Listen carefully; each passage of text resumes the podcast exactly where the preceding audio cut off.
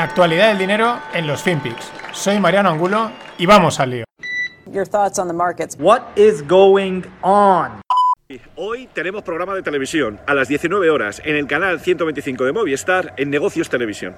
¿De qué vamos a hablar? Muy fácil, lo tenemos muy fácil. En primer lugar vamos a hablar del, vamos a hablar del lío que hay montado en el mercado del oro. ¿Por qué? Muy fácil, porque el Banco Internacional de Pagos está tratando de acabar con los bancos de lingotes. Está, acabando, está tratando de acabar con el oro papel. La pregunta que vamos a tratar, a tratar de responder es sencilla. Si los bancos de lingotes están cortos en oro y les van a obligar a cerrar, van a verse obligados a cancelar esas posiciones cortas y a comprar oro, con lo cual el precio del oro puede subir. Vamos a analizar también el comportamiento, lo que está sucediendo en el mercado de repos inversos, importante, porque nos está anticipando que el momento en el que probablemente el Banco de la Reserva Federal va a empezar con el tapering está un poquito antes de lo que la gente está esperando. Vamos a ver cuáles son los ¿Qué tal, no financieros? Este que veis es el gran, el crack de José Luis Cava. Bueno, tiene un programa que se llama El Juego de la Manipulación, que lo emiten los lunes, que es el que menciona al principio, y es súper recomendable verlo. Yo os voy a hablar, porque las casualidades son así, de justo lo que dice él, porque me he visto el programa. Os recomiendo, aunque os lo voy a resumir, voy a ir a lo, a lo concreto, os recomiendo ver por lo menos el último tramo donde pues mola porque es de, de, lo que nos gusta, ¿no? De gente que dice las cosas como son, sin cosas, sin lo políticamente correcto, ni, no, ni lo conocen y eso mola bastante. Y es que me mola, mola mucho las coincidencias. La semana pasada me escribía Santos, que es un oyente del programa, y me decía, oye, ¿puedes tratar el tema este del oro papel? Y yo no sabía nada. Y digo, o sea, no había ido nada, ¿no? Y digo, bueno, vale, voy a mirarlo tal. Y lo estuve mirando, pero no encontré nada así con sustancia, nada así que para bajarlo, ¿no? Y le dije, mira, es que para decir cosas súper ambiguas y no concretas, pues no puedo hacer nada. Y justo, pues aparece este programa de, del juego de la manipulación que lo explican súper bien. Así que vamos con ello. ¿Qué es lo que pasa? Vale, está el oro físico, que es evidentemente el oro, los lingotes, y luego está el oro papel. ¿Qué es el oro papel? El, los derivados que, derivados que crean de respecto al oro que no están respaldados directamente por el oro. Eh, vamos, que hay más oro del que realmente hay. Vale, no pasa nada, es decir, no sé si es bueno o es malo, el mercado es así. Los bancos también tienen la reserva fraccionaria y emiten más dinero del que realmente em, emiten. Tienen, ¿no? ¿Por qué? Pues bueno, porque estadísticamente, probabilísticamente saben que hay, ese, que hay una parte del dinero que no va a tocar, entonces pues te puedo dar un poco de más porque no van a venir a reclamármelo, pocas palabras. Esta es una de las posibles razones por las que el oro, pues eh, hay ese llamado oro papel, ¿no? Poniéndolo fácil, hay un lingote, pero hemos vendido en papel en, en dos, dos lingotes. Hay quien podrá decir que es una estafa, igual lo es, igual no lo es, pero es lo que hay. ¿Qué es la otra cosa que sucede? que también aquí hay intereses, ¿vale? Porque el oro, pues el oro es eh, gold is king, las cosas como son, y mucha gente lo quiere, eh, no hay para todos, tampoco todo el mundo quiere comprar el oro físico, entonces bueno, pues vamos a sacar eso, los papelitos por aquí, también vamos a utilizar los papelitos como han estado haciendo durante todo este último tramo de, de desde verano aquí, para tanquear el precio, ¿no? Para, para, mantenerlo y llevarlo abajo. Han habido movimientos que, además una vez también lo contaba José Luis Cava en el programa, que de repente habían sacado no sé cuántos millones de oro papel para seguir forzando el precio abajo, porque son, pues los metales preciados son apreciados y por lo tanto hay grandes intereses para mantenerlos en ciertos precios. Están los bancos ingleses que, y bancos suizos que tienen sus bóvedas llenas de oro, ¿vale? Nos estamos haciendo un poquito la idea. Bueno, hasta ahí todo bien. Es verdad que el oro, por lo menos en España y Europa, hasta hace no mucho, lo hablaba en el podcast con Rafa Ortega, pues tampoco es que fuese algo fácil y que les permitiesen tener a los fondos. Ahora, ¿qué sucede? Que entra Basilea 3. Otra, pues como podéis imaginaros, 3 es de tercera ronda de regulaciones. Las regulaciones bancarias y financieras, pues a la gente que le guste el compliance y tal, perfecto. Están bien hasta cierto punto, hasta que empiezan a pasarse. ¿Van a prohibir el oro papel? No, no lo prohíben. Lo que sucede es que le, penalizan a, la, a, las posiciones de oro papel en los bancos. Hablando, resumiéndolo, todas estas regulaciones lo que hacen es que funcionan por coeficientes, ¿no? Entonces los bancos pues tienen posiciones, tienen depósitos, tienen créditos, créditos hipotecarios, eh, posiciones de bolsa, bueno, os podéis imaginar, el book, el libro, ¿no? Entonces, eh, la regulación, cada una de esas cosas la pondera en unos factores. Y entonces salen factores y pues si estás por debajo de tanto, pues tienes que hacer no sé qué. Si estás por debajo, ¿no? Para intentar eh, mantener la solvencia, la estabilidad del mercado financiero. Ya digo, yo creo que hasta cierto punto está bien, luego está cuando se pasan. También por los desmanes de otros tiempos. Entonces ahí es donde entra el, el- impacto con el oro papel. ¿no? Eh, en esos factores, en esos coeficientes, es donde eh, Basilea 3 parece que le- les penaliza muchísimo. Y no es que penalice directamente el oro, sino que, como él explica en el programa, de las 3-4 posiciones en, el balance, en la cuenta, que podrían tocar, la más fácil de tocar, de eliminar para mantener esos ratios bien, es los derivados del oro. Con lo cual, esta es una jugada muy habitual en el mundo de las regulaciones, ¿no? Que no te voy a prohibir directamente eso, pero voy a montar una historia que te obligo a que eso sea lo penalizado. Esa es la historia del oro papel. ¿Qué sucede? Que todos los, gra- los grandes bancos, los bancos de poseedores de oro, pues presionan para que eso se cambie, para que no les afecte y porque si no, lo que él explica ahí brevemente en el vídeo, eh, si tiene que desaparecer todo ese oro, que prácticamente la mayoría son posiciones cortas, pues lo que es una presión alcista brutal, más la propia presión de los bancos centrales comprando oro por todos los lados. Entonces, esa es la situación con el europapel. ¿Qué pasa? Que aún no está claro. Parece que en unas semanas saldrá esto, eh, quedará definitivo, pero pueden haber cambios, porque esto son cosas políticas y, pues, ¿por qué no? Pueden haber maletines, amenazas y cosas así. Cuando el, mundo, cuando se juegan tanto dinero, pues vete tú a saber las historias que suceden por detrás. También una cosa es un banco de inversión que le penalices por tener oro y otra cosa es que le penalices a un banco retail de los de la calle. Pero esa es la situación y a ver qué pasa, a ver qué nos cuentan. Rápidamente, ¿cuál es la movida de las repos inversas? La repo es que eh, yo te doy dinero, te, me prestas, te presto dinero y tú mm, y me, me- me comprometo a recomprártelo, a, a que me lo devuelvas a un tipo de interés en un plazo de tiempo muy corto, ¿no?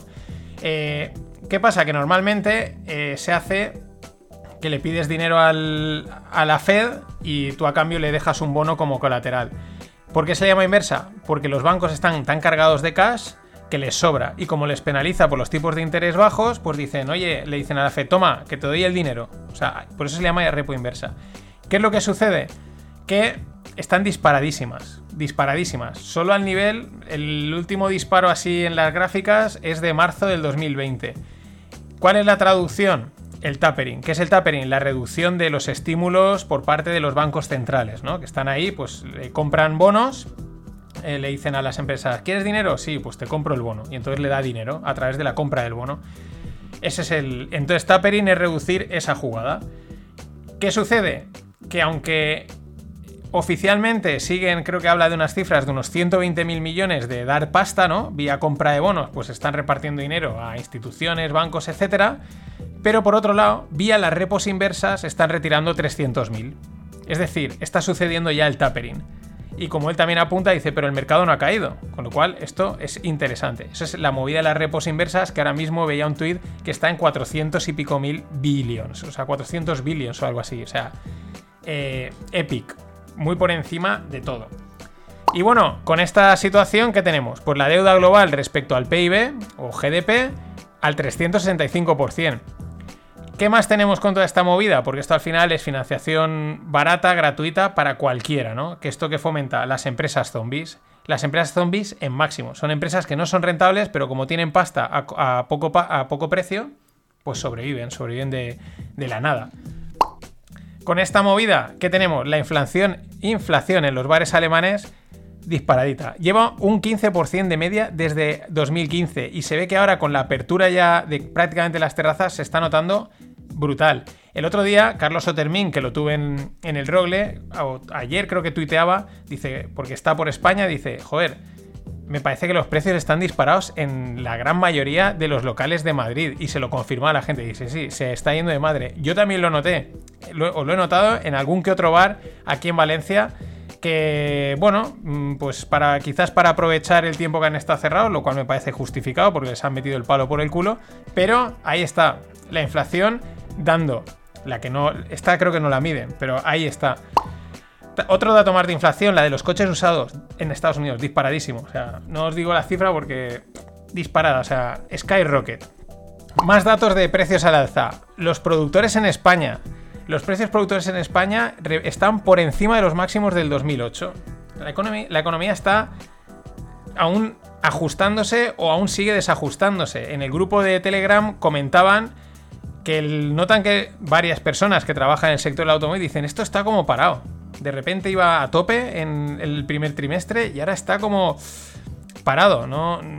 Pues eso, seguimos con el desajuste. Yo creo que mezcla COVID más las movidas estas que hemos contado de los bancos centrales, de los flujos de pasta que está, yo creo que realmente está descontrolado.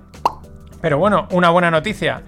Repuntan los vuelos en avión en Estados Unidos. El domingo pasado, 1,9 millones de americanos volaron. Es decir, marcaron el pico post-COVID, el mayor, el más alto. Aún así, ojo, a un 32% por debajo de la cifra de 2019. Bien, bien, lo hemos dicho, bien comparado. No hay que comparar con 2020, hay que comparar con 2019. Y qué ganas de que llegue 2022 para que esto deje de ser un lío de cifras de la del 2019 con la del 2020, que al final no sabemos ni dónde estamos. Más cosas. Bonovia, que claro, aquí en España o Latinoamérica, pues suena novia, pero no, es una empresa eh, inmobiliaria alemana. Lanza una obra sobre Deutsche Wohnen, 18.000 millones. Pues sería, sería en estos momentos la mayor operación eh, en Europa en lo que va de año y es que Bonovia es el mayor casero de Europa. Como bien comentaban también en Twitter, eh, este tipo de operaciones en el, sector inmobiliario hasta ahora no han salido muy allá. Y si no lo habéis visto, os dejo en la newsletter el, bueno, el artículo con el vídeo del vuelo de Virgin Galactic. El tema es que han vuelto, han completado su primer vuelo espacial en los dos últimos, dos, en los dos últimos años y el vuelo está guapísimo. Porque esto es distinto. Acordad, Blue Origin y SpaceX son cohete que despegan vertical y pues luego vuelve hacia abajo. Esto no, esto van con, no sé si se le llama nave nodriza, nave lanzadera, es decir, hay un, un trasto que sube la nave y esta sí que tiene forma de nave guay, ¿no? Tipo avión. Lo sube y el vídeo está guapísimo, porque cuando está ahí arriba la deja caer, enchufa el cohete, se dispara y empieza a subir verticalmente para irse al espacio. Una pasada. ¿Cómo mola esta gente que dicen, háblame de tapering, háblame del oro, pero nosotros seguimos tirando para adelante, tirando para adelante, tirando para adelante? Esto es lo que mola de, todo el mundo y de los emprendedores, que siguen tirando para adelante. Y lo que tampoco para son las aportaciones al podcast vía Coffee. Ya sabéis, tenéis ahí un enlace y podéis mm, poner algo y me tomaré una caña y una gilda a vuestra salud. Y no paran. Darle las gracias a Juan Francisco Molina, Iván Rodríguez Jiménez y José Luis Valdez Fernández. Nada, caña y gilda vuestra salud y bueno, eh, la pala de oro de Jerome Powell y el pelo plateado de Lagar también nos dan las gracias.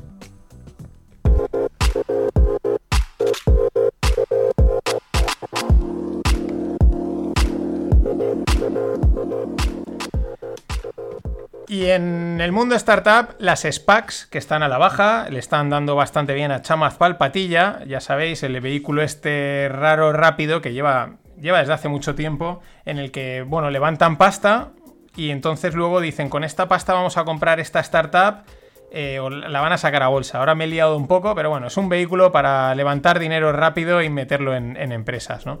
Y muy, muy guay, muy, muy tal. Pues bueno, la mayoría de las startups últimamente se están dando de baja. Se ve que se están llamando, oye, ¿quieres meterte?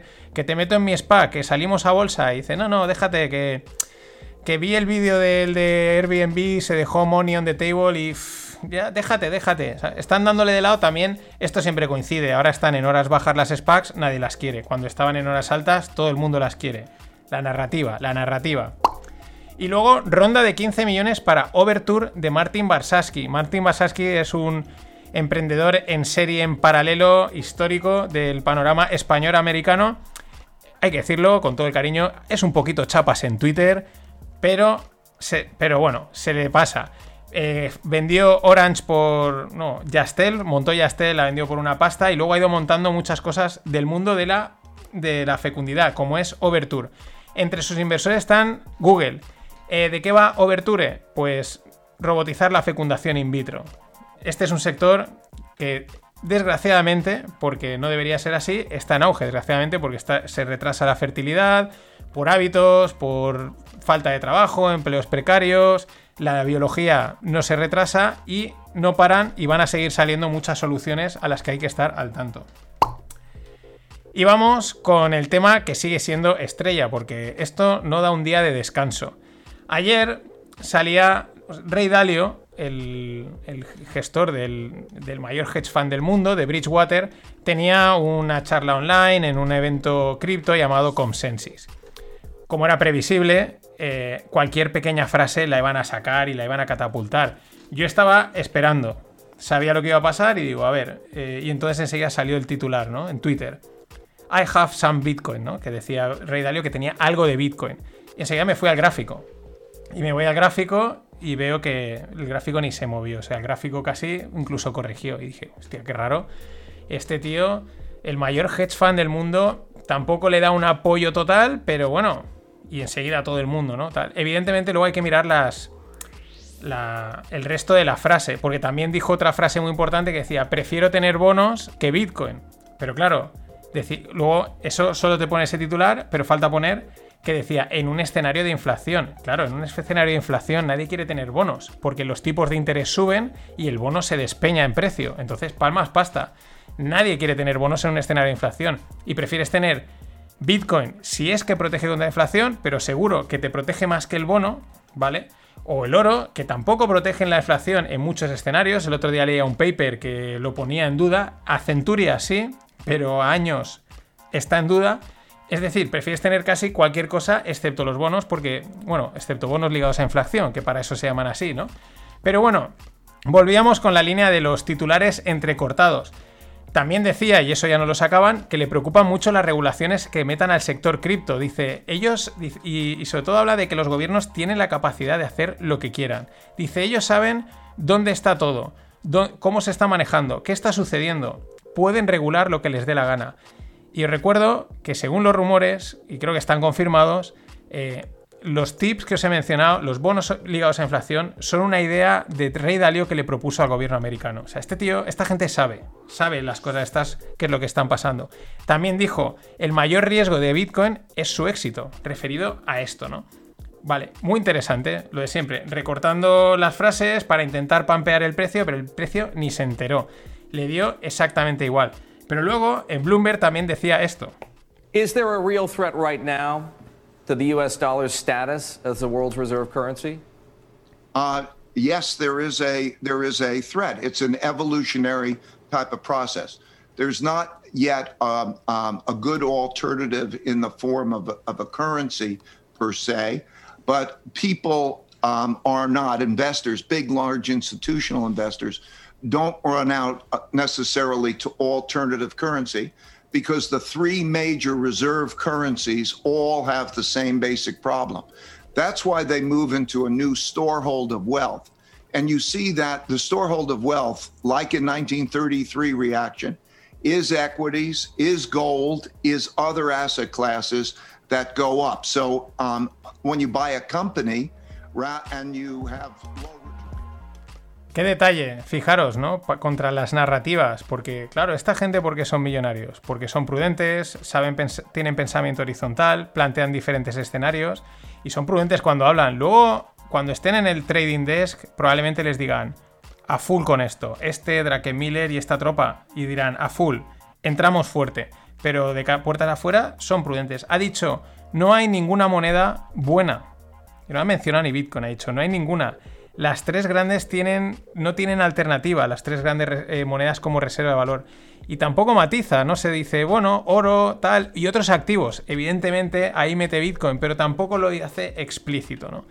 Lo digo no por nada, no es ni una crítica a Bitcoin ni nada, sino simplemente a los que critico, a los de las narrativas, a los del pump and dump y al este, Bitcoin State on Mind, que le hacen más daño a Bitcoin y al mundo cripto que cualquier otra cosa. Pero la cosa no acababa ahí. Y digo, de repente, ¡pum! Entro y Bitcoin disparado, pero disparado había... Bueno, el, amigo Elon había tuiteado. El amigo Elon de repente tuiteaba que estaba hablando con unos mineros que iban a hacer el Bitcoin verde. Se unía también nuestro amigo Michael Matt Saylor, que él también estaba ahí, que lo habían hablado. Y un tuit de mierda mueve el precio. Y las palabras de un tío con mucho peso en la economía y en los mercados no lo mueven. Dices, ¿esto qué es? Esto, o sea, esto, esto, esto es muy difícil recomendarlo ni como activo de, especulación, porque es que yo le he dicho, eh, la especula Bitcoin desde el 2017, desde que lo llevo siguiendo, su probabilidad es siempre un 50%. Se ha despeñado en los 60, pero se podía haber despeñado en los 40 o se podía haber ido a los 300 y haberse vuelto a despeñar. Siempre es un 50%. La peor de las probabilidades para especular, literalmente. Pero es que ahora esa probabilidad no existe. Es, una, es un random.exe. Aquellos que programé ya sabéis. Random.exe y, a saber, a saber qué le da por tuitear a Elon Musk. Es acojonante. Pero es que aparte eh, demuestra una centralización brutal una de, un tío, de un tweet. Es que ni Trump cuando tuiteaba conseguía mover tanto los mercados. Los mercados ya están nazistas, Trump le daba un poquito de, cera y para arriba. Y era la excusa que buscaban. Pero es que esto es random, es aleatorio lo que sucede. Es acojonante. Y aquí entra otro tema. ¿Cuál es el problema que puede tener un activo que no tiene una referencia? Que porque Bitcoin es Satoshi, no sabemos quién es Satoshi, dónde está, si vive, si son muchos, si son pocos y de repente te surgen dos personajes, Michael Matt Saylor y Elon Musk, que por la razón que sea, se adueñan, entre comillas, de este activo y hacen con él a nivel de redes sociales y a nivel también de cotización lo que les da la gana. Claro, estaban teniendo problemas y seguía cayendo el precio, sobre todo Michael Matt eh, su tesorería tela. Y al final, pues mejor Vitalik que, aunque no se peina, pues tienes claro hacia dónde va y por lo menos él ha creado el proyecto. En fin, aquí hay que seguir contando cosas porque es acojonante. Bueno, nada más. Hasta mañana.